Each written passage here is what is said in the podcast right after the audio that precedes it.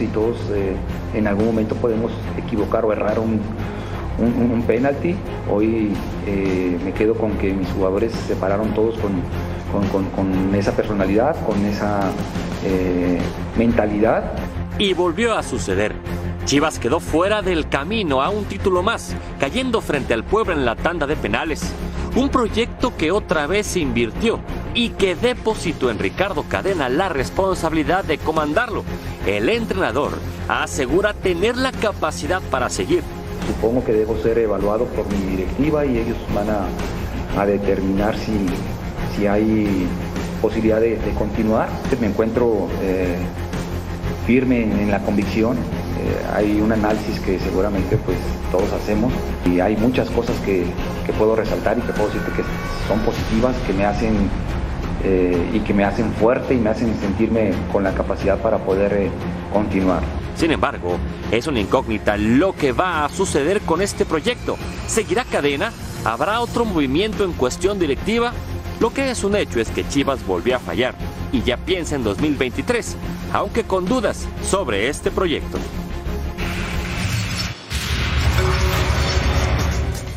Qué gusto saludarlos a través de la pantalla de Fox Sports. Lista la liguilla, los cuartos de final del fútbol mexicano, el repechaje, los primeros eh, ocho de la tabla, del 4 al 8 están dentro, no hay novedad en esos enfrentamientos. Cerca estuvo sí el Guadalajara con los penales, pero bueno, al final de cuentas, el Puebla avanza a la siguiente fase. Tenemos fechas y horarios para ustedes confirmadas, las vamos a platicar y mucho más para todos ustedes hoy aquí en Fox Sports Radio. ¿Cómo estás, Beto Lati? Querido Gus, Fabi, Sombra, dejando las cosas muy claras, lo de Chivas no tiene más palabra que fracaso, pero el fracaso ya fue desde que el equipo terminó noveno.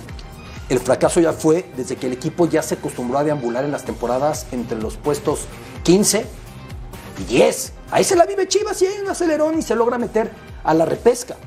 Fracaso viene acarreándose desde hace mucho. Hay nombres propios, evidentemente.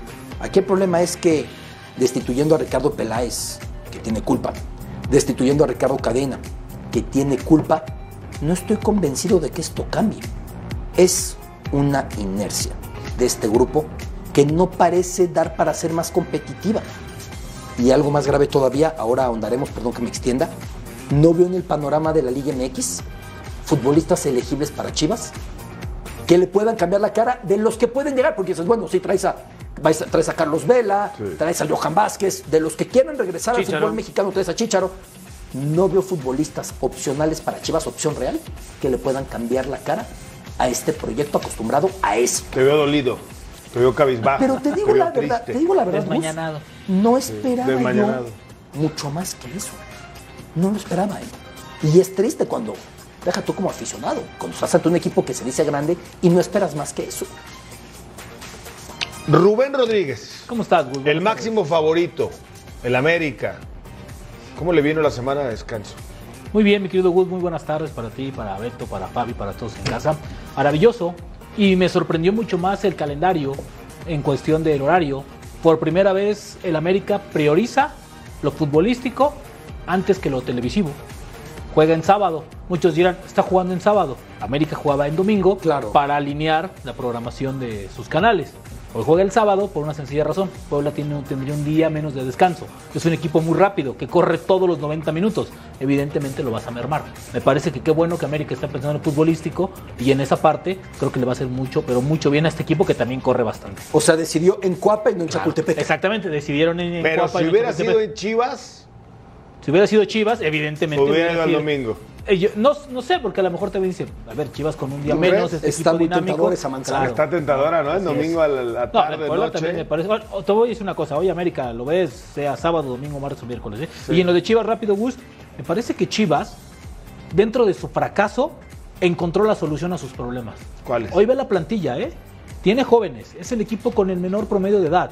Hoy no creo que la solución sea quitar al técnico y traer a figuras. Creo que deben de apostar por su cantera y hablar menos, Gus.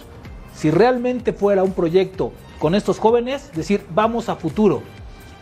Estas chivas tienen la solución en casa, no, no tienen que andar buscando. Descargar la presión, Fabián Stein, ¿no? Diciendo, pase lo que pase, Vamos con cadena y con la consolidación Claro. del plantel. ¿Cómo está mi querido Gus, Beto, mi querido? Yo creo que sí. Yo creo que Guadalajara va a apostar a la continuidad de cadena, espero, porque no es que haya un proyecto. Se agarraron de esto, de esto que hizo cadena, de jugar casi todos los partidos con ocho canteranos. Entonces, con lo que dice Rubén, sí, lo tenemos ahí, sí los tenemos que potenciar, sí los tenemos que poner. Que el equipo es puede ser competitivo, sí, pero le falta tal vez uno, dos o tres jugadores importantes y otros que se van a ir, ya porque ya no juegan, porque Pero ¿estás de acuerdo, Fabi, que ahora no la le falta más tanto? alta? Ahora no le falta le tanto. falta tanto porque ya tienen una idea, un proyecto, pero yo no es que Guadalajara, Guadalajara lo tenga, yo creo que se agarró de esta situación de jugar con ocho canteranos los últimos 10 partidos, por decirte de esa manera. Le regresa Macías. para Vamos a ver torneo, qué ¿eh? pasa Que, que es algo esto. que no se ha hablado mucho, ¿eh? Pero yo, yo, yo dejaría cadena. Yo creo que sí. Sí. Eh, ¿Tú no si lo dejarías, Gus? Sí, yo, Yo sí. sí, yo lo sí. dejaría. Mira, pero, pero hay jugadores que ya Ah, terminaron bueno. un ciclo, ¿no? Es, es el tiempo A ver, normal, ¿no? las Al mayores de rachas de victorias de Chivas con los últimos entrenadores, sea Bucetich, sea Leaño, ha sido con cadena. Lo que pasa es que yo este proyecto futbolístico no lo veo para más. Chivas tuvo llegadas importantes. Este era el momento del Fue Guadalajara. mejor el primer tiempo. Este se el lo pierde de el Guadalajara. Chapo. Y después Chivas- le Chivas quiere reventar la partido Pero los posición. sigo primeros 30 sintiendo que el. Guadalajara tiene más futbolistas que lo que muestra la cancha. Mira, esta es una gran jugada. Se Este es- equivoca Alexi porque le pega con la parte interna. Era con el empeine cruzado. Él le pega aparte muy lo tira al centro, ¿no, Sí, le pega. le- mira, No, regala. mira la posición. Incluso puede dar un toque más al balón. Tenía Claro. todo. Tenía todo. No, era cruzado con el Muy empeine. telegrafiado, muy anunciada la Sí. dirección. Y luego la marcación aquí de Sepúlveda. Es Sí, cano, Sepúlveda, Sepúlveda se, se equivoca terriblemente. que ha sido un prospecto de Chivas que no termina por dar el ancho. Mira. Chivas Y el empezó- portero que me dijeron que iba a sacar todas. No. Contra Cruz Bueno, Azul no también nada, Sepúlveda se equivocó. en Ahora, el gol de lo que no hemos visto acá es que si Chivas estuvo en el partido fue porque el arbitraje fue paupérrimo, ¿eh?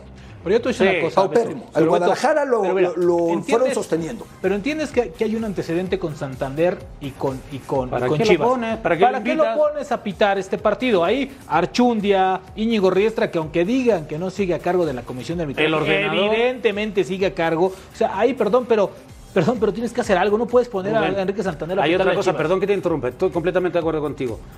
¿Cómo Santander elige esa portería que era la, Sí, además. la- el área más dañada? No entiendo. Sí, sí, el pasto estaba. Si hubiera habido un pantano al lado, dice, vámonos para allá a tirarlos. ¿Te acuerdas cuando era lo de eh, Monterrey, Monterrey, también? Que todos decían a esa, a esa área. Estaba horrenda. Mire, ¿Y? eh, paupérrimo. No, bueno. no. Lo que sostiene a Peláez, si es que se puede decir sostiene porque no lo sostiene, es aquella semifinal con Bucetich de los goles de Chicote al América. Sí. Que terminaron por desembocar en la caída Dos de Miguel años. Herrera. Dos años. Por eso te decía, Incluso- de eso increíble, se están ¿no? Que- agarrando. Que, el director deportivo de Chivas se sostenga de su pasado americanista. Increíble. Porque es lo, Lo que ha hecho como, como presidente deportivo América. en Cruz Azul, en América y en, Incluso en Cruz Azul hizo más. y- y en América tenía un grupo de trabajo muy, pero muy adecuado a él. O sea, él llegó a adaptarse a ese No ha podido ¿eh? con O sea, Chivas. no- Pero no. yo también estos jugadores no los descargo, ¿eh? No, no, no. O sea, tú les nombres. Alvarado, Beltrán, eh, evidentemente Alexis, Angulo, Chicote. ¿Tú esperarías algo más? Sí, claro. Ayer de plano decide Chivas no colocar delantero centro. A Saldívar. O no nominalmente. Mueve el dibujo, intenta algo distinto. Porque no confía en ellos, porque tampoco su producción, tanto de Saldívar como Ormeño detrás, es relevante. Ayer Beltrán no jugó mal, tuvo un muy buen partido, tuvo un muy buen torneo en general. Y creo que se va a subir al también, Mundial, digo, ¿eh? Se equivoca dos veces. ¿Cuál- O sea, a ver, entiendo- ¿cuántos se van a subir al Mundial de Chivas? Yo creo que un Yo- par de hoy hay uno. ¿no? A mí me parece que Vega y Vega. y el Piojo, Alvarado. Yo creo que se suben Yo los creo que nada más Vega. Y Piojo va a depender de Yo creo que los- otros como estén. Pero acuérdate que lo del Tecatito está forzado, muy forzado. Entonces, incluso en los últimos dos partidos con selección la, eh, O sea, Tata lo Alvarado ha puesto como falso chance. Alvarado lo Oye, llama aquí- constantemente. Aquí hay un ¿eh? tema Sí. muy relevante que hablaba con la sombrita fuera del aire. A ver, cuando se diseñó este calendario y se dijo, México termina el torneo al cierre de octubre, no pensaron algo muy relevante. Que futbolistas como Alexis Vega, o si el sábado quedan fuera los de América, o los de ¿Quiénes Monterrey, o los de Pachuca, los que convoque queden fuera, van a estar un mes sin partidos oficiales. Sí. ¿Qué prefieres como seleccionador? Tenerlos contigo para mecanizar, impregnar de tu vocabulario, tu lenguaje, tu, tu discurso futbolístico, o tenerlos en ritmo. Porque tus rivales van a estar jugando ocho días antes del partido Claro. al máximo nivel europeo. Y no Aquí controlas más lesiones, no estás exento. Ahí está Onofre, para el 70 se lesionó entrenando. Pero ¿qué preferirías tú? No, estaba activo, eh, evidentemente, Beto. Ahora, en tenía- México lo hicieron para ayudar y no sé si es un acto de que no ayudes, literal la liga, literal la liga llegar lo más alto posible. Mira, se van a- entre las lesiones, y la falta de actividad te va, te va a llegar la selección con muchísimas dudas. ¿eh? Los de Chivas van a estar concentrados, los de León van a estar concentrados, va, va, está ya este, Raúl Jiménez, estará Héctor Herrera la próxima semana.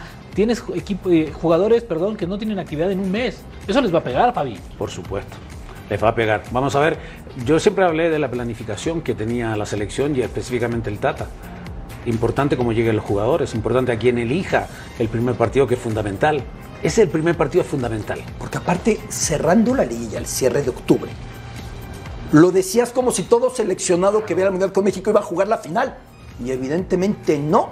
Pumas porque no aporta, porque si no, esos ya llevan ina- inactivos una semana. Los de Chivas, que vayan al Mundial, no tienen un partido oficial hasta que enfrenten a ¿Qué otro Polonia equipo el está 22 fuera que tiene noviembre. seleccionados mexicanos? Eh, Está León con el portero, con Acevedo.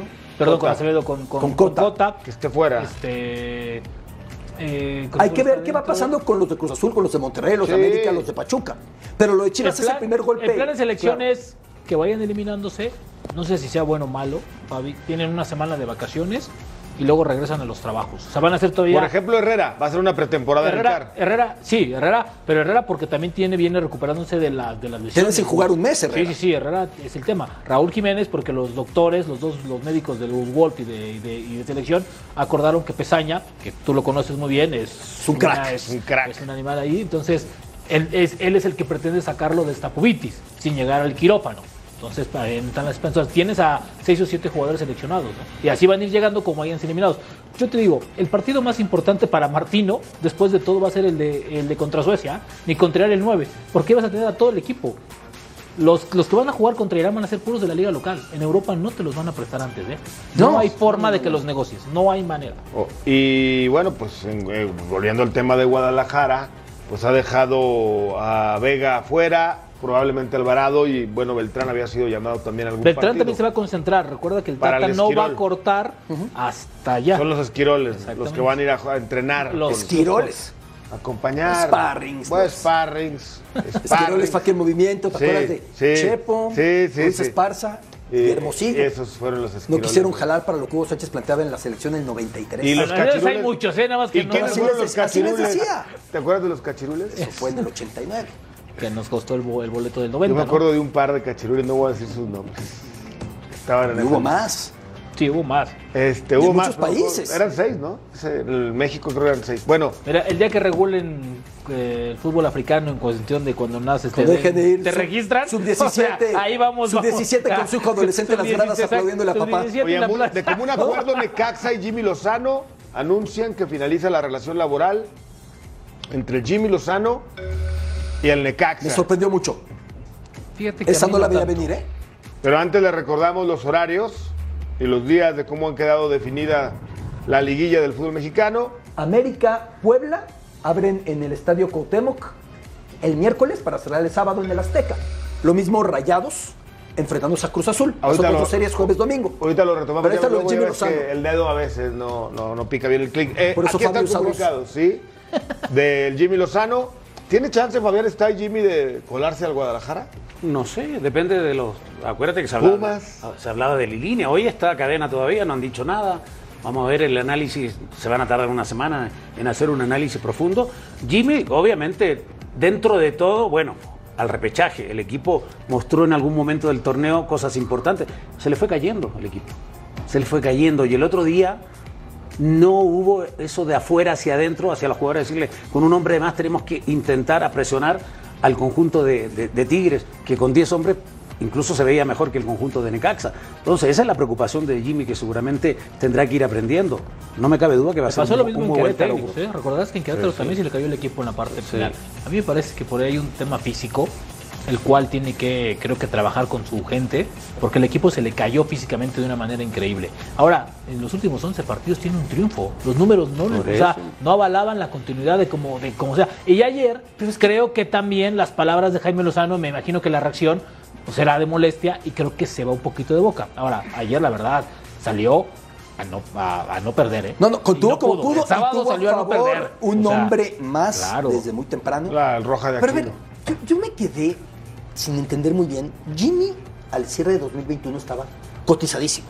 Sí. Venía de ser medallista con un fútbol en México, un equipo muy implantado, con personalidad. Y decide tomar un proyecto muy complicado. Sonó hasta para América y Chivas, ¿te Sí, acuerdas? yo no entendí si se precipitó o qué les sedujo de esto. Y no entiendo ahora mismo, aunque lo que dice la sombrita apunta que Necaxa no quiso continuar. Yo no termino de entender si fue él el que no quiso continuar porque a lo mejor ya tiene algo. Yo lo veía como un proyecto duradero. ¿eh? Sí, pero para todos fue sorpresa cuando llegó. No sé si le habrán Sí. dicho, no, es con los nuevos inversionistas, el DC United de atrás, vamos a invertir o algo. Acuérdate, acuérdate que él tenía también otro, otro objetivo. Él tiene un, un Sí. objetivo muy claro que es dirigir en el extranjero. Y él le encantaría Y con dirigir todo en derecho. MLS, claro. Él La tiene, MLS. Otro, él tiene otro tema en la, en, la, en la cabeza fijo que es dirigir en la MLS y ojalá y algún día se le dé este, este tema. Entonces yo creo que su puerta de entrada era, si hago bien las cosas en Necaxa, Por el los dueños vínculo de, exactamente por el vínculo que hay con, son los dueños del Dinamo Houston, ¿no? Sí, claro. Por ahí igual y DC será- United. perdón, del, DC United. del, del, del- del Sí, DC sí, United. que- que por hay ahí dos vías para a la. MLS Claro. para entrenadores mexicanos. Claro. Opción A, Sí. hacerte muy mediático en México y ser elegible, a lo cual hoy por hoy yo solamente pensaré en Miguel Herrero o Javier Aguirre. No me imagino que recurran a otro mexicano en este momento para allá. O ir a picar piedra al fútbol estadounidense Sí. como Gonzalo Pineda Claro. y como algunos más. lo. Efraín, Juárez. Efraín Efra. Juárez. Fueron a picar piedra y siguieron Sí, un sí. camino de crecimiento, aprendizaje ahí. Y sí, sí, es posible.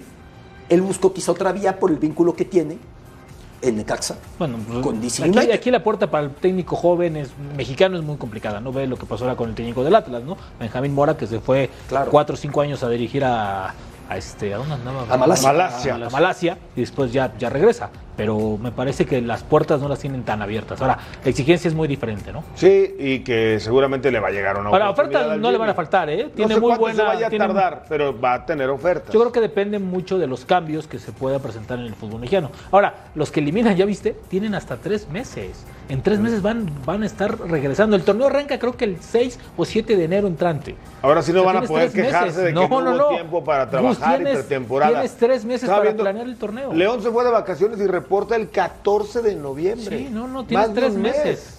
Tienes Más tres de un mes meses para reportarse. Ahora, hay un torneo ahí 14. intermedio, ¿no? El torneo navideño que ya les reencantó eh, abrir regalos viendo un partido de fútbol, por decir otra cosa, pero no sé si participan en él, sí, pero es como pretemporada nada más, ¿no? Pero realmente el torneo, el torneo arranca la primera semana de Vamos enero. a hablar de los que sí están en la liguilla. El América está, está presente. Es ¿Te emocionaste al decirlo?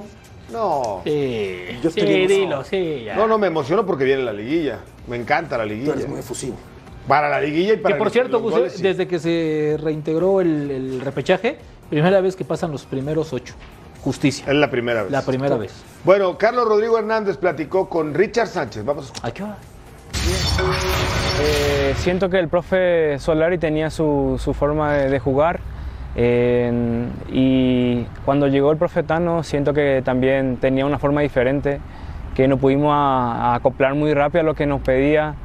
Eh, siento que la, la- la garra que tenemos ahora, el, el- el juego es muy diferente y siento que luce más a lo que, a lo que el profe Tano vino y nos propuso. ¿Qué le ha hecho Tano para explotar lo mejor de cada uno cuando están en el campo y los que entran de, de- de cambio? Él, parte de, la humildad siempre. eh, aparte, eh, se te acerca y te habla, te dice, eh, te pregunta si cómo estás, cómo, cómo te sentí dentro de la cancha. nos trata como... Y él, es uno más que nosotros, entonces eso siento que nos ayuda, nos, nos hace agarrar mucha confianza, que eso es fundamental para, para un jugador. Se siente, se siente eso, lo que la gente nos, no, no- nos apoya, eh, siento que más, más que nunca están detrás de nosotros, entonces también eso a nosotros nos motiva para, para, entrenar, para jugar, para salir a, buscar el partido, Eh, siento que también estamos pasando por, por un gran momento, entonces eh, estamos disfrutando de todo esto y tenemos un objetivo que es salir campeón que, tenemos bien claro. Richard, cuando nos comentaste en la conferencia de, de que habías recibido amenazas con, este, cuando pues, el nivel futbolístico no estaba bien o con la era de Santiago Solari, ¿llegó a pasar por tu mente dejar el club? No, eh, como te digo, uno, uno tiene que tratar de, de- de escuchar todo eh, y eso a uno le tiene que poner más fuerte, eh, sabiendo que, que uno también le puede hacer callar bocas a, a cualquiera. Entonces, eh, así, así somos los futbolistas que, que tenemos que aguantar todo. Eh, sí, sí, se, recibí amenazas, mi familia recibió amenazas eh, por, por algo tan pequeño que, que se agrandó, porque nunca, nunca salimos a hablar nosotros con, con Bruno, porque era, éramos los más sacrificados en ese momento. Pero bueno, lo importante es que, que su- supimos superar todo eso y ahora estamos bien, gracias a Dios. Nosotros sabemos lo que se siente dentro de la cancha, eh, de- dentro de- del club y como, como paraguayos también hablamos mucho entre nosotros, somos conscientes y eso, eso nos, hace, nos hace fuerte a nosotros, eh, también a los compañeros, que vamos a tratar de conseguir la 14, que es lo que más queremos. Por cómo están jugando, ¿lo ves cerca? Sí, pero es muy sacrificado, es muy, es muy, como te digo, es muy, muy difícil, pero no estamos lejos, eh, como te digo, humildad, humildad ante todo y, y traer la 14. Ahí están los horarios, ahora sí confirmados. Ahora sí confirmados, el miércoles el conjunto del América se va a enfrentar al Puebla como visitante, 19 horas, la vuelta va a ser el sábado a las 20 horas en el Azteca, lo que decíamos, curioso que el América no priorizó la mayor audiencia que suele darse en domingo para esa vuelta.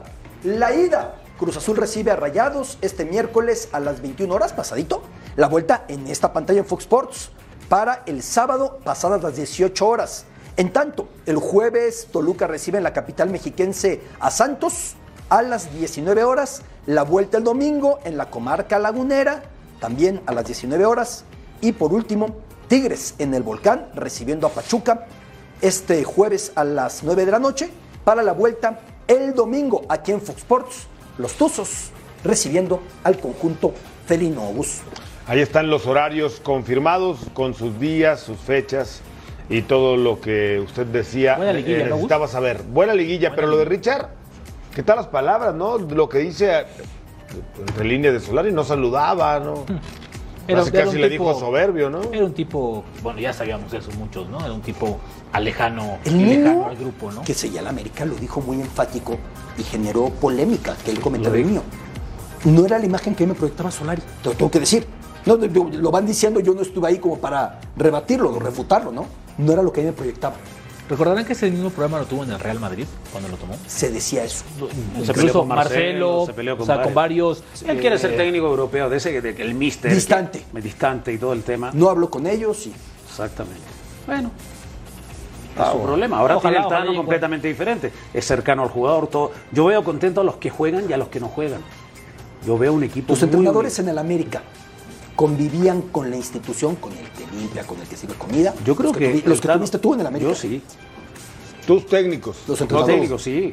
Sí, sí, convivían. Yo era el capitán, fui capitán dos años y yo juntaba. No, yo un sé que tú eras cercanísimo a los. Yo, era un- yo juntaba un dinero mensual y les daba a los que hacían la cancha, a las que hacían las camas, la staff, ¿no? comida, a las secretarias. Una colecta fija, una ¿no? Alma de la caridad. No, pero es que era así. No, No, no, no, porque pero- no te, so- eh, no, no te faltaban esos dos mil, tres mil pesos que podías dar, que son Es importantes muy para diferente cualquiera. lo que ingresa en un equipo el futbolista Claro. que lo que ingresa la gente que Claro, hace ese la gente que estaba ahí, muy cercana a nosotros. Y les haces una diferencia.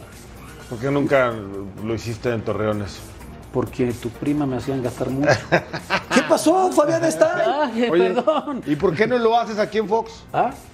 También La lo podemos hacer. también necesita, sí. ¿verdad? Acá A los cómo les productores le caería. compramos Es que en Santos, Eh, ¿Qué? a los de Santos- automovilismo les hace falta. en Santos no eras capitán, por eso también, Fabi. Claro. Acá en América tenías más Te control del equipo. capitán de Fox Sports. Pero era bien, era bien unido el, gru- el grupo, el grupo ahí. Estaba ahí, Yo, yo, y yo todo. te voy a decir una cosa, yo creo que una de las principales virtudes de esta América, además de la competencia interna, es el manejo que le ha dado el Tano. Pero viste, Fíjate- lo, ¿viste fíjate lo que hicieron la semana pasada? ¿Qué tuvieron? Sí, asado. Ajá, papá. Pero a ver, a ver, tú dices que los asados arreglan los problemas, no te hagas güey. la No es lo mismo la otra. Cosa. Ahora, fíjate, fíjate el discurso del Nada Potro Gutiérrez. el ácido úrico. ¿Escuchaste al Potro Gutiérrez?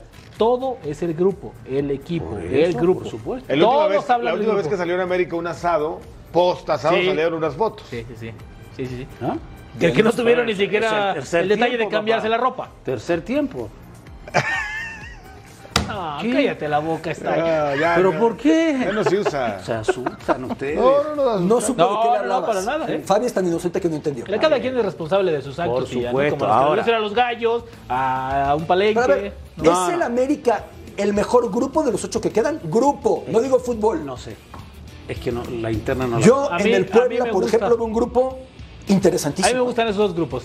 ¿Ahora A quién veo unido también? A Pachuca Oye, lo veo muy unido. A Toluca lo A veo Toluca lo veo muy unido. Nacho Ambriz logró meter su mensaje, pulió lo que no le Y servía. sabes qué, Gus, no hemos hablado del trabajo del Arcamón, ¿eh? Lo del Arcamón, dos años siendo constante, con tantas bajas, con no una cartera tan llenita, me parece que hay que Sí. destacarlo. ¿eh? Lo del Arcamón es... Es un muy- hacedor de A mí me parece que es muy bueno. Ya merece un equipo más arriba, ¿no? ¿Tú crees que se un mejor vaya? plantel merece una oportunidad en un plantel. También lo que es pueda pelear destacado lo de. Fentanes.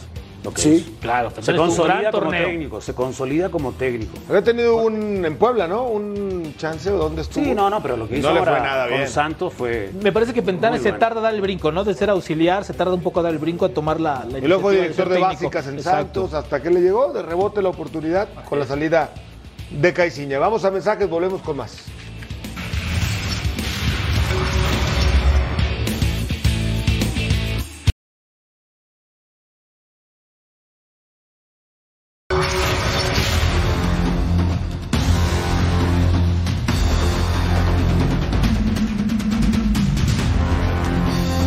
Contento primero por Max, ¿no? un gran campeón, creo que se merece el trabajo que ha hecho este, este año, ha estado dos pasos adelante de todos, ¿no? Y, y- y duele decirlo, ¿no? Porque soy el primero que tiene el mismo auto que él, pero las cosas como son y, y creo que el campeonato que ha hecho Max eh, ha, sido, ha sido increíble, impresionante, porque no es que haya sido, que- hayamos tenido un, mucho mejor coche que, que Ferrari, ¿no? Creo que hemos estado súper parejos de, de inicio a fin eh, y, creo que Max ha hecho la diferencia.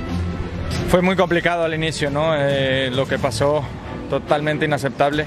Eh, ver a los tractores en pista fue, fue, fue muy bajo, ¿no? Eh, lo que pasó, afortunadamente no, no pasó nada. También el accidente de Carlos fue, fue fuertísimo y, bueno, afortunadamente hoy todos podemos regresar a casa después de estas carreras tan complicadas. Y ahí todavía vienen las carreras más importantes para mi campeonato, eh, para mí en lo personal, entonces espero llegar muy fuerte, ¿no? A Austin, México,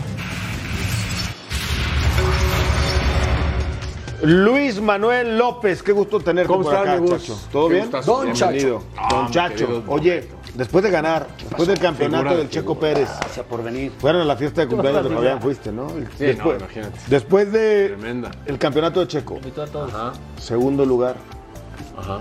eh, la gente se hace la expectativa que una vez que gana tiene que ganar siempre o, o qué? No, yo creo que hay, hay que ir viendo cómo va la temporada, hay que ir viendo cada carrera. Esta carrera fue buenísima para Checo. Mucha gente dice, sí, pero iba en tercero y no pudo rebasar y llegó segundo como porque penalizaron al otro. El trabajo de Checo fue espectacular, o sea, un dominio que tiene del coche, de las llantas. Incluso, no sé si se dieron cuenta, se da el lujo Checo de hacerles una broma ya a los mecánicos y al ingeniero. Les dijo, ¿ya se durmieron? ¿Qué? ¿Por qué no me hablan? Pónganse las pilas, que estamos corriendo. Sí, no, está Porque lo vieron todo bien, no es cuando le contestas, es cuando te contestas, te veo todo bien, es que vas muy bien, lo estás haciendo todo muy bien, ¿no? Tú ni le muevas, compadre, ¿no? No, la verdad, muy bien, Checo. Creo que hizo una gran carrera. eh, trabajó, ¿sabes qué? Pues lo que es la, la- la gran habilidad que tiene Checo de dominar los neumáticos en una situación muy crítica. ¿Por qué? Porque la pista estaba mojada, pero paulatinamente hay zonas secas que ese neumático de lluvia te lo destruyen. Y a Leclerc fue lo que le pasó otra vez. Al final llega en una crisis de neumáticos y viene esto de Checo, que Checo traía todavía llantas. Miren, Checo cómo busca el agua para enfriar los neumáticos y tener más tracción, le, le empuja el coche a Leclerc, Leclerc se empieza a poner nervioso, llegan a la chicana y en la chicana se sale de la pista Charles, corta la trayectoria, lo cual ya es una infracción, y se mete de una forma violenta para muchos, porque no quería obviamente darle lugar a Checo. Entonces eso causa la penalización. No solamente es ahí el segundo lugar de Checo, hay que recordar que por la modalidad que escogieron o que tuvieron por el reglamento los oficiales, aquí estaba Max Verstappen cruzando la meta, super campeón, le sacó 27 segundos de diferencia en una carrera de 28 vueltas. a todos los venimos de una temporada en la que se coronó en la última curva, ahora se corona con una holgura tremenda. Ahí está precisamente Mira. lo que decías. A ver, ¿por qué Checo es un experto tan connotado en lidiar en el caos? Porque parece que una diferencia con Leclerc. Bajo condiciones naturales, cuando pasa algo, Checo tiene una gran capacidad para adaptarse. Y sabes qué, Beto, tienes mucha razón, porque siempre cuando mejor trabaja Checo es bajo presión. Cuando tiene todo en contra, es un, es un piloto que sabe eh, recomponerse a las circunstancias adversas y eh, tener éxito. Yo tengo una teoría, eh, y, y creo que va por ahí, ¿eh? la verdad es que creo que es lo más acertado. Checo desde niño compitió contra cuates más grandes. Cuando yo, yo conocí a Checo que a los ocho años, en las categorías de go- go-karts aquí en México, y Checo competía y le ganaba a chavos que tenían 25, 26 años. Entonces siempre estuvo acostumbrado a lidiar con desventaja. O sea, para él no es raro enfrentarse a alguien que tiene todo a favor. Al contrario, Checo me parece que se siente más cómodo cuando él está ligeramente en contra y eso creo que le da esa... ¿Sabes qué? Además, Beto, y lo veo muy, muy bien ahora para el cierre de temporada y particularmente para el Gran Premio de México y particularmente en la lucha por el subcampeonato, Checo tiene un, un dominio mental, una, una, una entereza, una fuerza mental que ahorita me parece está abandonando a Leclerc. Este error que cometió Leclerc ya es un síntoma de que le está pesando, ya está un poquito desesperado. ¿Sabes por qué? Porque ya sabe que tiene poco que ganar. Lo, lo que, lo de Leclerc es ¿A ser Leclerc campeón. seduce el tercer lugar? A Leclerc- O sea, lo que Leclerc buscaba ya se perdió. yo creo que a Leclerc ahorita ya no le seduce ni el segundo. Y ya a saben- Leclerc le seducía ser Aparte, campeón. Ferrari no va a ganar Claro. constructores. O sea, las dos principales ya las perdió Leclerc. Y lo más importante que ahorita tiene Ferrari en las manos, obviamente, es ganar el subcampeonato con Leclerc, pero más allá de eso es no acabar descomponiendo más la temporada, porque tú te recuerdas, empezaron Sí, muy empezaron bien, muy muy, bien, fuerte, claro. y se fue descomponiendo, errores estratégicos, malas decisiones, un montón de cosas que dices, la temporada de Ferrari, mm, ¿dónde la pones? Pues ahí, ahí donde están. Tengo Con una mala pregunta suerte. ingenua. Con mala una suerte, pregunta ingenua. Sí, venga, no es ninguna pregunta es ingenua. Eh, Al inicio de la temporada hubo alguna carrera en la que iban 1-2 Ajá. y Checo dejó pasar Sí, a Max sí. Verstappen. España, Gran Premio España, con órdenes de equipo. Sí, en México, Gran Premio de México. Ahora que Max Verstappen ya es campeón y no se lo van a quitar, llegan en el hipotético caso a la recta final 1 y 2. Checo Pérez, Ver- Verstappen 1, Checo 2, ¿lo va a dejar rebasar para asegurar el segundo lugar? Yo, Yo creo. yo creo que sí, pero no México. vamos- No estoy seguro, ¿eh? Para que gane México. No me imagino a Helmut sea pensando en el bienestar de la nación. No, Ma- no pero, pero mira, yo creo que hay una cosa que va por encima, Beto. Es el hecho de que Red Bull quiere, obviamente, asegurar el campeonato mundial de constructores. Lo pueden asegurar en Phoenix, dentro de dos, en Austin, dentro de dos semanas. Pero también quieren asegurar que sus dos pilotos hagan el 1-2 en el campeonato. Y la vía para asegurarlo Eso es sí, también que que puntúen. O sea, que no es por cariño a México. No, no, no. Ahora- Es- es- eh, esa parte, ¿sabes qué? Digo. Eh, eh, Porque los ya- puntos para el equipo serían los mismos. Ya Claro. está, ya está consumado Ya está el campeonato. consumado pilotos. No tenemos uno dos desde Hamilton y Rosberg, ¿estoy correcto? Exactamente, Desde desde, ahí, Hamilton y Rosberg 2016. Pero, pero ¿sabes cuál es también un, te- un tema muy importante y que aquí entran cosas que de repente las vemos muy, muy por encima? El marketing. Claro. ¿Sabes cuántas camisetas vende Checo? Busca ahorita una gorra de Checo Pérez. Bueno, a ver, la marca, la, la Y marca que edición tiene, especial de Checo la, la Pérez marca no hay. patrocinadora o, la, o la firma, que es Red Bull, en México Ah. tiene su segunda casa, es una marca muy arraigada. Los eventos de Fórmula O sea, 1 son vende todos- más. Claro. souvenirs en toda la temporada Checo que Verstappen? Ay, no sé a nivel mundial, ¿eh? A nivel mundial no sé porque Verstappen tiene mucho jalón en Asia. Lo, vi- lo vimos en la carrera. No, esta, bueno, O sea, estaba... Él y Fettel, es la muy raza. fuerte, es muy fuerte. Ahora, raza. Con, toda, con toda esta parte, la Fórmula 1 y en específico Red Bull podrá cambiar su estrategia. A ver, el piloto número uno es Verstappen y es campeón, pero también hay, sí, hay marcas personales que Verstappen imagino que quiere romper y que quiere ir haciendo su carrera. ¿Se puede cambiar el rol de ahora tú eres el 2, entre comillas, porque ya tienes todo asegurado, eres campeón? Para darle prioridad un poquito en las últimas cuatro o cinco competencias al 2. O sea, Eso es. ¿crees que puedan cambiar el plan? Eso es lo que, eso es lo que toda la, la afición en México se pregunta y si puede suceder. O sea, yo creo que hoy, hoy Red Bull ya le tiene que aflojar. Y de hecho empezaron a, a darle a, a Checo, a partir del Gran Premio de Singapur, estabilidad en cuanto al equipamiento, ¿no? ¿Te acuerdas la polémica, no? Que eh. Verstappen tiene otro coche y es mucho mejor y bla, bla, bla. No, no es tanto eso, sino que en el coche de Checo metieron elementos de partes mecánicas y partes aerodinámicas para experimentar. Ahora ya no, ahora ya dijeron en Singapur, a ver, Todo ¿cómo está cómodo Checo? Así, así déjenlo. Ok. Esto es lo que, lo que le tenemos que La dar. queja de Checo de la- y de varios pilotos más sobre lo de las grúas al. Es, es- es el tema, ah, es el tema terrible porque mira, ya en Japón ocurrió en el 2014 cuando se, se accidentó Jules Bianchi, desgraciadamente, que, que se, modificaron muchas cosas en la Fórmula 1 porque se inventó el Virtual Safety Car, eh, eh, se formalizó el halo eh, y se dio esta norma de que no puede haber ningún vehículo de servicio, por ligero o pesado que sea, cuando los coches están corriendo y mucho menos cuando está la lluvia así. Y esto fue algo terrible porque de pronto yo creo entender un poco la necesidad que tienen tal vez los oficiales de pista japoneses de decir, ya hubo un incidente, vamos a trabajar rápido, actuemos rápido. Tal vez ve- venga mucho con la filosofía de los oficiales y de todo lo que es eh, eh, La cultura la nipona. cultura nipona. Pero ¿sabes qué? Es, mira, mira esta escena, esta es peligrosísima. No, no, es Ese que coche pasó a 190 No estamos entendiendo lo que es ir a 200 kilómetros con Claro, esa visibilidad. claro. Porque no lo hemos vivido. No, lo estamos no. entendiendo. Pero, pero Beto, este tipo de oficiales de pista tienen que tener una preparación eh, específica, tienen que saber lo que están haciendo y sobre todo, y aquí yo apelo mucho a los oficiales de pista que tenemos en México, no te tienes que calentar, nunca te tienes que calentar, a tratar de salir y ser el héroe, actuar antes que los demás, todo lleva un protocolo. Y el protocolo de pista ahí es que en el puesto de control donde están hay alguien que dice, estamos viendo un auto que está accidentado, pero sigue habiendo coches en pista, avísenme a qué hora puedo ir a Que asistir la a ese diferencia son además 20 segundos. Ahora, Gasly, que fue el que más se quejó, Ajá. también, oye, Gasly Fue se- muy imprudente. Fue muy imprudente, Por eso sobre lo todo porque exactamente. Y, y mucha gente tal vez no entendió ese castigo. Viene la bandera roja, viene la bandera amarilla, safety car, bandera roja. Cuando cae la bandera roja, entra, entra a los pits Gasly y sale, y él trata de alcanzar al, al pelotón.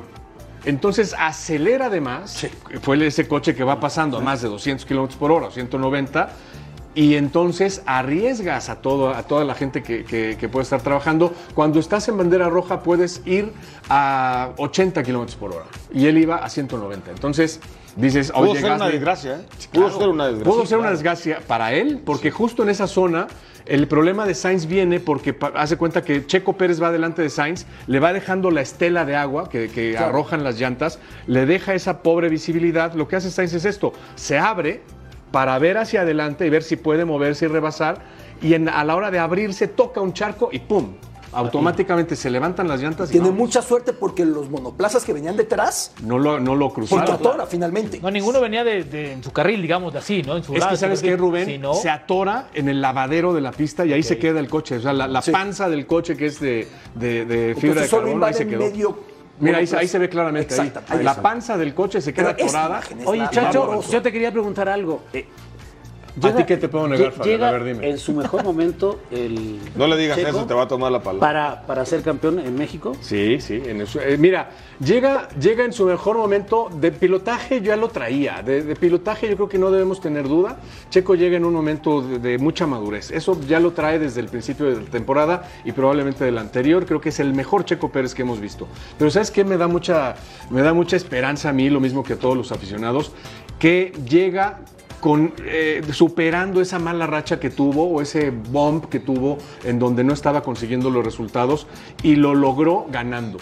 El- lo más importante en el deporte, ustedes lo saben mejor que yo, es cuando rompes la barrera del triunfo. Si tú estás peleando por ganar, no sé, un- o, o anotar un gol o, o ganar un torneo de tenis, si, si no llegas a la victoria producto de la secuencia de tu esfuerzo, te metes en una especie de slump, ¿no? Que, Sí, claro, como- una espiral. llama, una espiral en donde no sabes si hiciste bien esto, si hiciste bien lo otro. Y creo que Checo ahorita lo está haciendo bien. Y, y sobre todo está adquiriendo mucha fuerza por encima de un piloto que precisamente creo yo está cayendo en ese slump, en, esa, en ese bache mental, porque a Leclerc nada le sale. No le están saliendo ver, las Chacho, cosas. Verstappen, Ajá. en este momento. O sea, la historia de la Fórmula 1 nos dice que cuando alguien ya se coronó, se la sigue jugando o irremediablemente dice, esto es un deporte que te juegas todo, me la llevo con más calma. ¿Qué suele pasar? Mira, eh, Más allá de lo que le interese o no le interese, pero inconscientemente a lo mejor dice, no me la juego tanto. Un piloto normal, Sí. diría, un piloto bueno, digamos, un piloto promedio que llega a ser campeón del mundo, llega y dice, ya, ya llegué a esta meta, Cumplí todo. cumplí todo, ya no me arriesgo. Caso, caso paradigmático, Nico Rosberg, que es un gran piloto, es un buen piloto, ganó el campeonato y a las horas dijo, ¿saben qué? Yo ya me bajo del avión, yo no quiero, quiero ir con mi esposa, mi familia, quiero dedicarme a todo. Me desgasté muchísimo venciendo a Hamilton y me retiro. Apenas a, a horas de haber ganado su campeonato mundial. Hay pilotos como Hamilton, como Ayrton Senna, como. Alan Prost, como que son insaciables, que dicen yo Pero quiero tú más, sí ves a ganar". Verstappen en el tramo final de la temporada como campeón, jugándosela. Sí, tiene una característica brutal, eh, eh, Beto, que es, tú, tú lo ves, sale a la práctica libre número uno, su primer juego de llantas, sale y marca los tres récords consecutivos de la pista, cuando no tiene por qué hacerlo. Eso, eso ya siendo campeón, ya, Ya- siendo ya un me respondiste. instalado, Sí. Quiere es un ganar tipo todo. así, Todo. que quiere ganar todo, quiere ganarse a sí mismo todo el tiempo, no solo ganando el campeonato, quiere marcar la mejor vuelta todo el tiempo. Oye, Checo ya tiene un año más, ¿no? Checo tiene un año más, sí, sí, sí. Ya estarán pensando en darle alguno más. No es, Es difícil. momento, se va a retirar. Yo creo que yo creo que este sería el momento. Yo creo que si Checo puede empezar a, dejarle ver a Red Bull las ventajas que puede tener eh, renovarle por lo menos un año más, este es el momento. ¿Por qué? Porque mira, estamos en el proceso en donde se van a empezar a- a desarrollar los coches del próximo año y los del 24. Entonces ahí es donde Checo puede decir, lo que hemos hecho Max y yo, en este momento, si cambias a un piloto novato, por ejemplo, que, que hay pilotos eh, más o menos buenos, uno de ellos, por ejemplo, Nick Debris, que es un pilotazo que podría ser el sustituto natural, ya que está bajo la esfera de Red Bull, dices sí. Pero Nick Debris ahorita tiene una desventaja contra Checo. No tiene la experiencia en el desarrollo. Y eso a Red Bull le conviene mucho. Sobre todo por lo que dice Beto también. Tienes un piloto como, como Verstappen que es insaciable. Va a querer seguir ganando y ganando y ganando. Entonces tienes que acoplar muy bien esas dos fuerzas, ¿no? Chacho, un placer tenerte por acá. Brother, nombre del contrario. el placer es Vamos a mío. mensaje, regresamos Querido Fabián. Queda Por chico radio. el programa para ti. No, hombre, no me digas. por supuesto. Al contrario, to- todos te admiramos.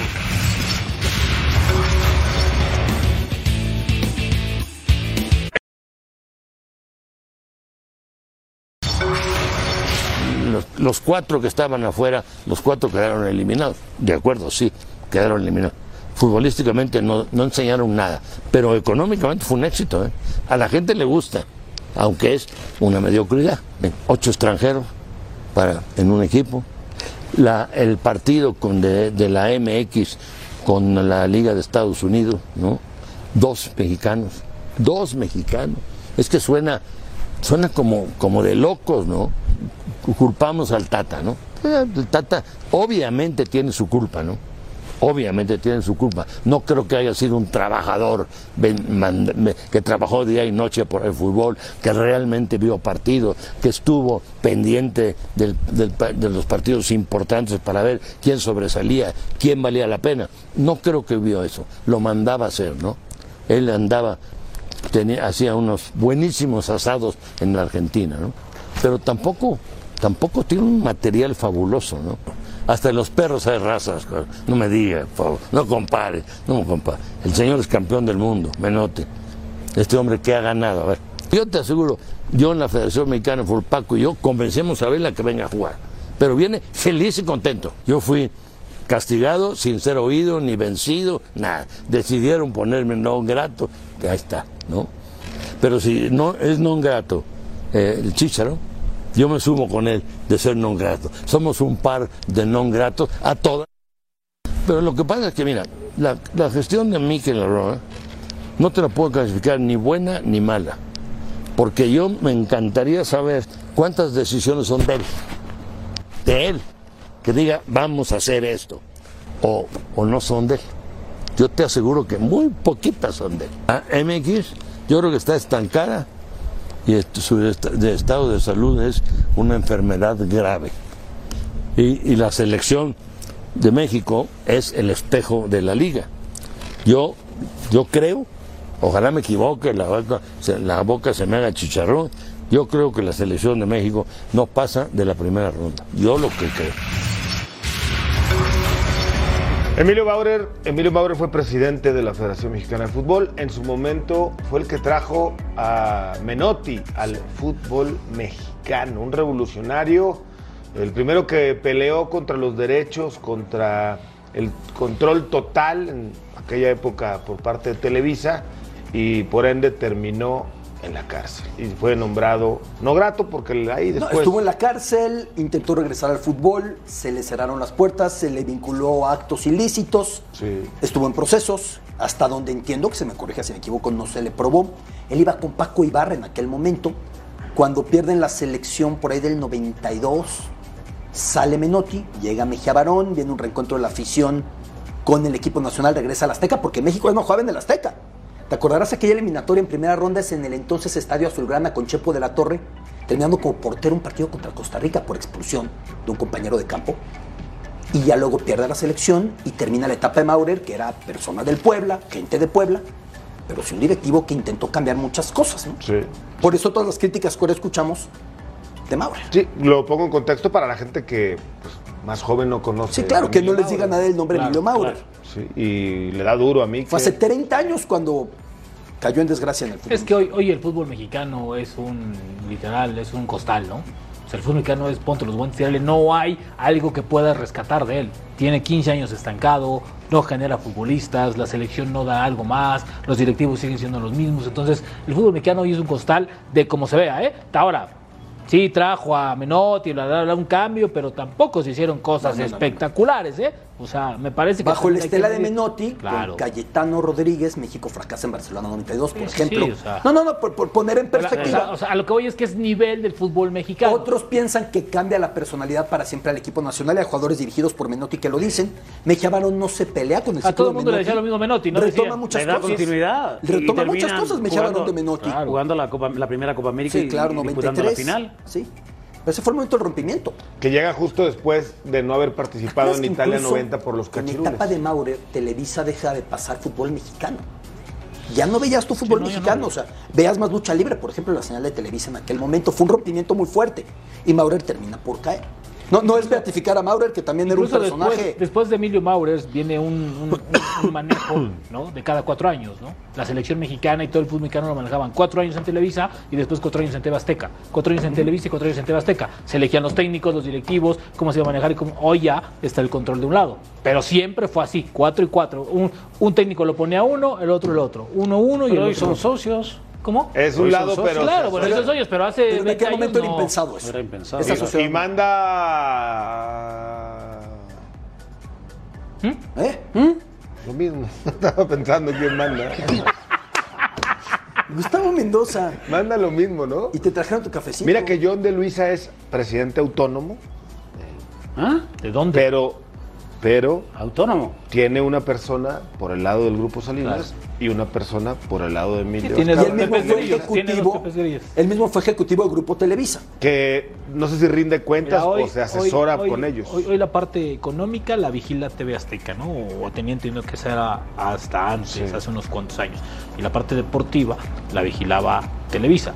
Hoy no sé si Televisa vigile las dos o las otras dos. Lo que sí, como dice Fabi, es un ganar-ganar para Sí, pero a ver, ellos y listo. todavía en la época cuando cae Maurer, los dirigentes principales no eran ex ejecutivos de Televisa. Aurelio Martínez, si no recuerdo mal, y García Paniagua, ¿no? Uno federación y uno en selecciones. Sí. Ya era un control de las televisoras, ¿no? Y luego fue Tapas, me parece que luego vino Alberto de la Torre y que vino Lebrija, hubo muchos nombres ya en ese camino. Hasta llegar a Justino, a Decio, a John. Cañedo también. Borja. Sí, Cañedo White. Guillermo Cañedo White. aunque no con la silla principal. Sí, no. Sí. Enrique Borja me lo estaba saltando, Enrique claro. Borja Un también estuvo ahí. Y bueno, hoy, eh, pues, Emilio Maurer levanta la voz, dice que con el Tata Martino no vamos ni a calificar de fase de grupos. Tiene razón non- cuando le, cuando le comparan a Menotti con Martino, tiene razón. Claro. Menotti fue campeón Sí. del mundo. Sí, sí, no, no, hay nada, no hay punto de comparación. De hecho, esos jugadores de la selección 92, 93, 94 te dicen que el gran eh, cambio vino cuando Menotti Sí. aterrizó el fútbol. Algunos mexicano. depende cómo les fue en la. ¿Cómo te fue en la feria? Pero Sí, fue porque también- todo el mundo habla de lo bueno. Coincide que lo después malo, competimos claro. en, Los- en la Copa América y, esa parte, se dan cuenta, en fin, mu- muchas cosas. Mejía Barón también hizo algunas cosas muy buenas. Muy buenas, Y muy otras, Muy malas. Pregúntale a Hugo. por ejemplo. Vamos a mensaje, regresamos con más. Este martes arrancan las series divisionales en el béisbol de la Gran Carpa. En la Liga Americana, Cleveland y Yankees se medirán por sexta ocasión en una postemporada. El balance es de tres victorias para los Mulos. Cal Quantrill contra Garrett Cole será el duelo monticular del juego 1. Mientras que los Astros van a recibir a los Mariners. La mejor marca de la Liga Americana recibirá en un gran ritmo a Seattle, del mexicano Andrés Muñoz. En el viejo circuito, luego de levantarse de una desventaja incluso de 10 juegos y llevarse la división, los campeones actuales Braves comenzarán recibiendo a los Phillies. La nota de Atlanta hoy es la ampliación de contrato de su pitcher aspirante al novato del año, Spencer Strider. Y en la otra llave los padres siguen su camino, pero enfrentarán a unos Dodgers que los han dominado en las últimas campañas. Desde el 2020, Dodgers ha ganado 35 de 51 duelos, incluyendo 3 de postemporada. El mejor equipo de las grandes ligas recibirá a unos padres encendidos tras vencer a los Mets.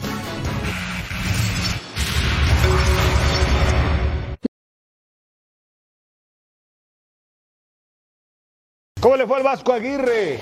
Enfrentándose Empató a uno. al Elche con una. No llovió, ¿no? torrencial. Es poquito. Se pospuso un ratito el partido. Exactamente, se pospuso un, un rato el partido. Por cierto, cuando juega Y fallan un ¿El penal, Vasco? Al 10. fallan este penalti. Ya es común que las cámaras en España lo persigan por todo lo que les da mediáticamente, ¿no? Sí. Finalmente, adelante el conjunto ilicitano, el cuadro del Elche, y el Mallorca logra sacar el juego. Ponce, Otro- el que hace el primer gol de- del Elche. El cuadro del Elche, Ezequiel Ponce, argentino. Sí. Boyé expulsado una patada artera. Vedat Muriki, el kosovar que había fallado el primer penal, dispone de otro y ahora se acierta. Es curioso, ¿no? Cuando fallaste un penal te den otro, es delantero de la selección de Kosovo. Rubén Rodríguez, Fabián día, Alberto Lati, soy. Gustavo Mendoza. Gracias, siga en Fox Sports. ¿Quién manda?